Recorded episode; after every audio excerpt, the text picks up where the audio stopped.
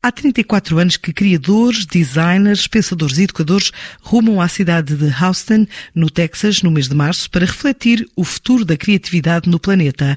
A partir da manhã vão ser cinco dias de South by Southwest, um evento que acontece pela primeira vez online e que todos os anos gerava receitas na ordem dos 300 milhões de euros na região, no qual vão marcar presença também profissionais portugueses, como revela João Batista, o fundador em Portugal do Institute for Tomorrow. O South by Southwest, ou SXSW, como é conhecido, acontece todos os anos desde 1987 e reúne inovadores, criativos, futuristas, designers, pensadores e educadores de todo o mundo na cidade de Austin, Texas, Estados Unidos.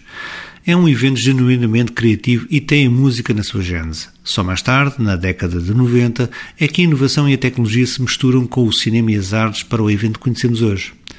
Apesar da edição deste ano ser pela primeira vez online, foram recriados para uma experiência imersiva alguns dos palcos mais emblemáticos, tais como a Congress Avenue, o Red River Cultural District, o Paramount Theatre e a Rainy Street, onde terão painéis ao vivo, apresentações musicais, vídeos em 360, entre outros conteúdos incríveis. Naturalmente que a pandemia do Covid-19, para o bem e para o mal, será o conteúdo do evento e das conversas. Sentimos isso logo ao analisar as temáticas do festival, onde encontramos temas como a nova urgência, o renascimento do negócio, a resiliência cultural, a transformação do cenário de entretenimento, a conexão, a desconexão, desafiando o caminho da tecnologia e, obviamente, o futuro imprevisível.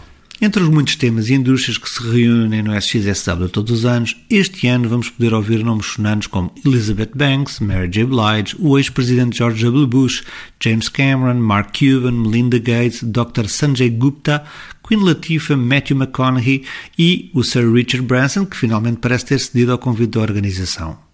A diferenciação deste festival está precisamente na riqueza da mistura deste conhecimento e criatividade.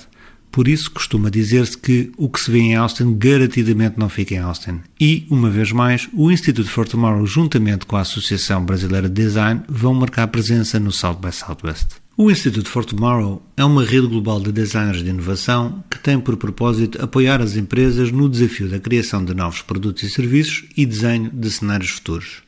Para além dos projetos de consultoria, também temos um podcast semanal chamado Tomorrowcast, onde conversamos com os principais inovadores sobre as grandes tendências. Depois, fazemos missões ligadas aos eventos mais disruptivos, tal como a Web Summit ou o South by Southwest, onde desenhamos jornadas de inovação com curadoria para as empresas e seus executivos. Um festival com presença portuguesa onde a criatividade é a moeda de troca e arranca amanhã em Austin, no Texas.